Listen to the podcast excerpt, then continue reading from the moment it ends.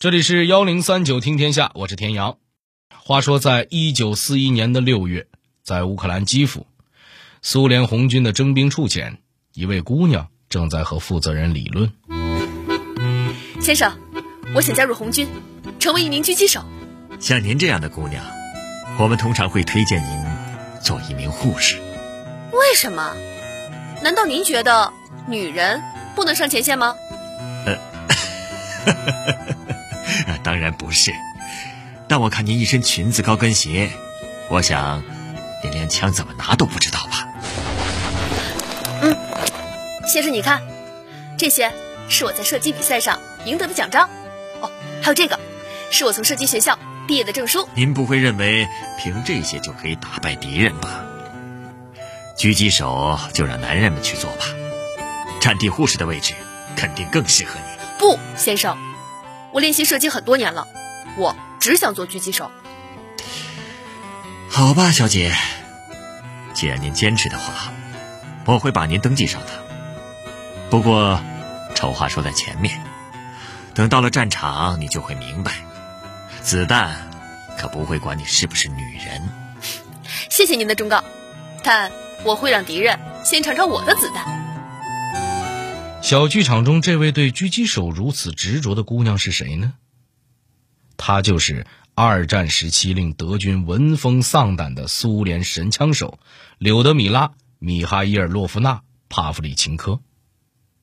可能很多人对这个名字并不熟悉，但对军事历史有所了解的朋友想必知道，二战时苏联可谓全民皆兵，不少女性都走上了前线，成为了战斗英雄。而柳德米拉就是其中最有代表性的一位。那么，这位姑娘取得了怎样彪悍的战绩呢？女大学生如何与枪械结缘？一心当狙击手的她，为何最初只被分配了一把铲子？为了完成狙击手的任务，她曾有过哪些惊人之举呢？离开前线访问美国，他如何应对记者们的发难？幺零三九听天下，田阳和您聊聊狙击女王柳德米拉的故事。一九一六年六月，柳德米拉出生在乌克兰基辅附近的一座小村庄里。由于家里穷，柳德米拉的童年基本都是在田间地头的劳作中度过。得空了就跟伙伴们玩一会儿打弹弓、扔石子，这些游戏她一个女孩常常玩的比男孩还溜。在柳德米拉十五岁时，他们一家人搬到了大都市基辅，她在这里完成了高中学业，还利用课余时间找了份工作补贴家用。成绩优异又十分独立的柳德米拉很受老师和同学们的喜爱。一九三六年，也就是柳德米拉二十岁那年。他接到了基辅大学历史系的录取通知书。入学之后，他唯一的想法就是能顺顺利利毕业，然后站上讲台，成为一名教师，就像他的妈妈一样。那到底是什么样的契机让他和射击结缘的呢？这要从一次意外说起。有一天，柳德米拉偶然听到邻居家的男孩在和其他孩子吹嘘自己的枪法。他当即表示自己也很想试试射击，不料却遭到了对方的嘲讽。男孩边笑边告诉他：“女生是不适合射击的。”可柳德米拉听了完全没有被打击到，他还反驳道：“我们女孩子同样能当神枪手。”打那以后，柳德米拉加入了射击俱乐部，每周两次参加射击学校的课程，天天苦练枪法。到毕业的时候，他已经可以熟练地闭着眼睛拆卸和组装枪械了，还获得了不少射击竞赛的奖章和证书。不过这个时候，他对射击还仅仅是兴趣，完全没想过这会与他之后的命运能扯上什么关系。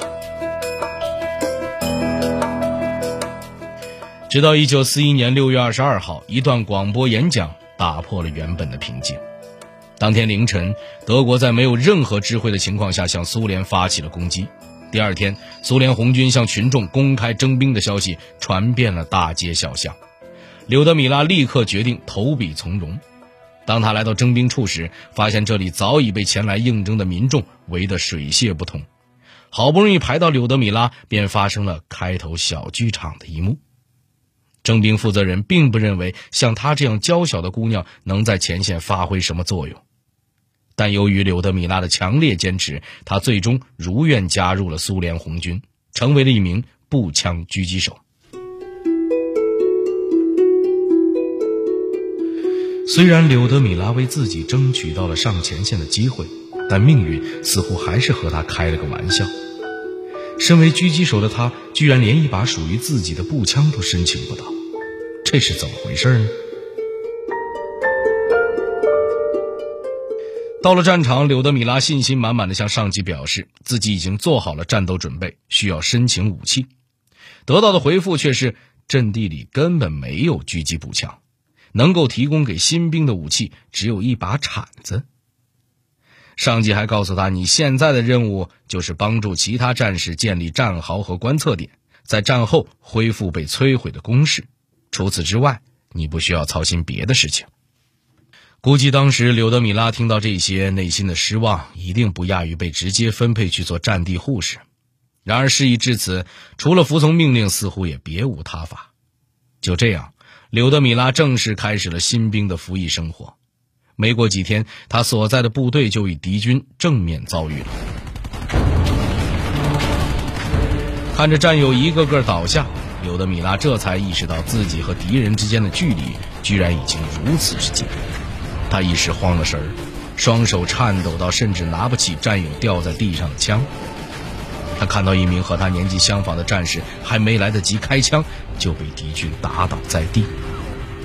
那一刻，柳德米拉才明白，自己在射击学校的无数张奖状，都不如此时捡起枪的勇气来的重要。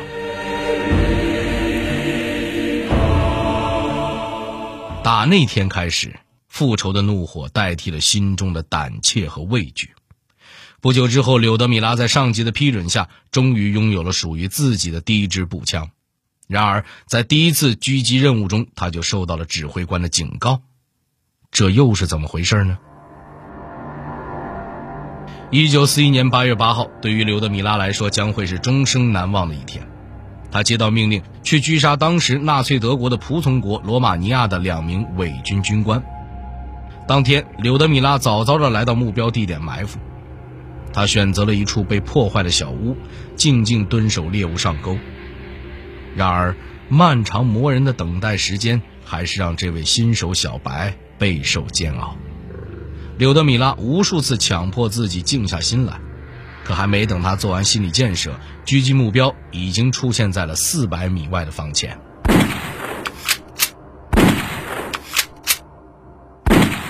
柳德米拉用了三发子弹才击毙第一个目标。随后，第四枪打倒了第二个。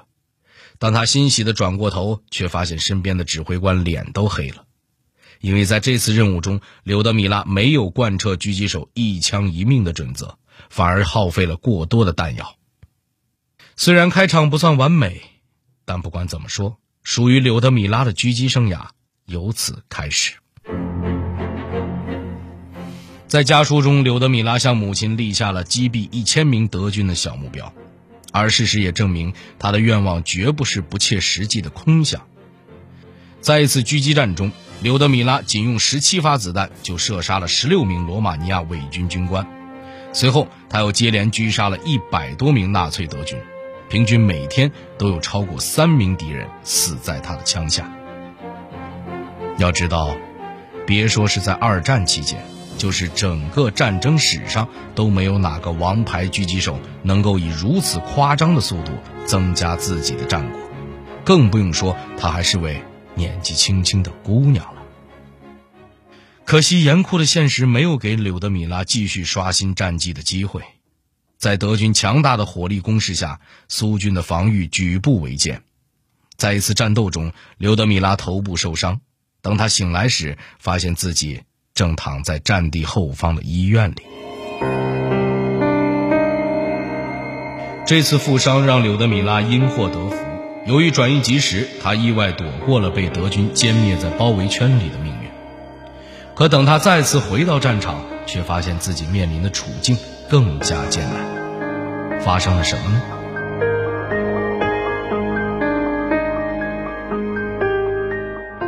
一九四一年十月，德军对柳德米拉所在的地区发动进攻。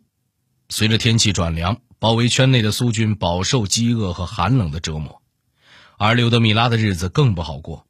作为狙击手，他常常要在雪地里待上几个小时，只能靠干面包和开水来维持身体的基本机能。他的体重也因此严重下降，甚至连以前的老朋友都认不出他的面容了。即便如此，柳德米拉依然坚持活跃在前线上，设法每天狙杀一到两名敌人，让自己的头脑继续保持战斗状态。一次，柳德米拉所在连队中有五名红军在四十八小时内接连被一名敌方狙击手射杀，对方行动很干脆，完成射击便迅速消失。在白雪和荆棘的掩护下，柳德米拉一时也束手无策，他能做的就只有等。连续三天，柳德米拉独自待在冰冷的壕沟里，她身着白色的伪装服，一动不动地趴在地上。试图与雪地融为一体，有时因为长时间的埋伏，积雪在身体下融化又凝固，使得她常常被冻在土地上，眼睛也由于得不到休息，酸痛的直流眼泪。这天，柳德米拉已经在雪地中躺了三个小时，突然，一顶缓缓移动的德军钢盔出现在瞄准镜里。这是狙击手诱惑敌方暴露位置的常用把戏。他没有开枪，而是匍匐在地，静观其变。对方显然感受到了他的存在，在接下来的几个小时里，树丛中不断传出沙沙的响声，但柳德米拉依然保持冷静，趴在地上一动也不动。终于，对手的耐心被磨光了，他抬起身，越过掩体，四处张望。而几乎同时，柳德米拉扣响了扳机，子弹不偏不倚地击中了对方的头颅。这次任务的成功也帮他完成了第二百二十七人次的狙杀战果。渐渐的，柳德米拉的名气越来越大，而他的搭档基岑科少校也在此时伤愈归队。这两个人组成的精英小队打得德军措手不及。精准出色的射击甚至惊动了位于柏林的德军总指挥部，大量狙击手因此被增派到柳德米拉连队所处的战区，准备猎杀这组黄金搭档。一九四二年初，柳德米拉与基岑科结为夫妻，然而好景不长，在一次迫击炮攻击中，夫妻二人都身负重伤，基岑科因伤势过重，救治无效牺牲。柳德米拉得知了爱人离世的消息后，心如刀割，双手一度颤抖到无法拿枪。医生告诉他，因为受到了严重的刺激，他患上了我们现在所说的创伤后应激障碍症。所有人都以为柳德米拉会自此隐退，可是复仇的火焰又一次支撑他回到了前线。在一次会议中，柳德米拉发誓自己要在短时间内突破三百人的击杀战果。很快，他就兑现了自己的承诺，将总狙杀人数提升到了三百零九人。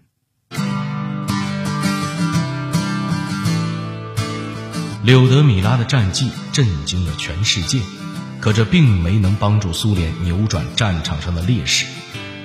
在一次地毯式轰炸中，柳德米拉被炸弹炸伤。斯大林特地派出潜艇帮助这位女英雄转移。伤愈后，柳德米拉本想回到战场，可上级却将她派往了美国。在那里，她是如何凭一己之力获得美国民众的喜爱呢？这次美国之行，柳德米拉被请进了白宫，成为第一个被美国总统罗斯福接见的苏联公民。总统夫人也邀请他一起到各地巡回演讲。然而，此次柳德米拉可不是来旅游观光的，他的任务只有一个：说服美国在二战中支持苏联。不过，令柳德米拉没有想到的是，他所面临的最大阻碍不是当地的政治家和民众，而是热衷于花边新闻的美国报刊。每到一地，都会有人问他关于化妆和穿着的问题，比如苏联女兵在前线能不能抹口红？为什么你的军装款式这么少？甚至有记者暗示柳德米拉的裙子太长，使她看起来很胖。柳德米拉只能压住怒火，尽量和蔼地回答这些问题。不过渐渐的，他也开始尝试主动引导话题走向，在演讲中谈起他的青春岁月和战争经历。和平惯了的美国民众对此十分着迷，听众一天比一天多。一次，柳德米拉还在数以千计的听众面前大胆批评美国不肯开辟第二战场。他义正言辞地说：“我今年才二十五岁，已经击毙了三百零九名法西斯侵略者。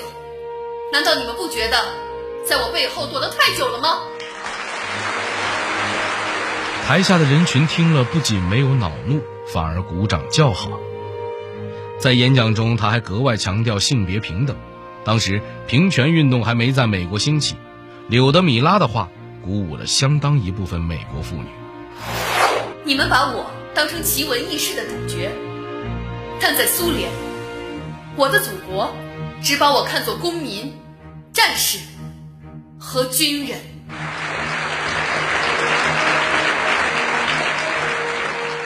战争结束之后，柳德米拉回到基辅大学完成了学业，并成为一名历史研究员。后来还在苏联海军总部做了八年的助理工作。一九七四年十月十号，他在莫斯科病逝，享年五十八岁。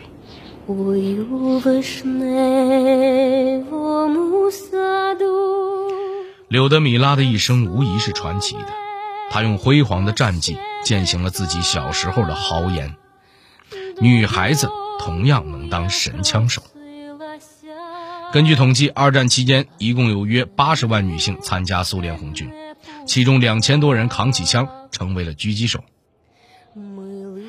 有句老话说：“战争让女人走开。”可这些巾帼英雄用实际行动告诉世界，女性从未在战争中缺席。他们和男性一样，都为自己的祖国做出了巨大的贡献和牺牲。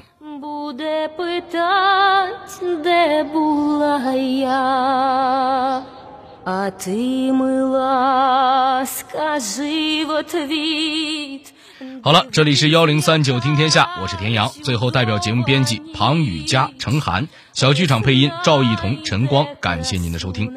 另外，如果您想和我们交流互动、收听往期节目，欢迎您关注新浪微博和微信公众号幺零三九听天下。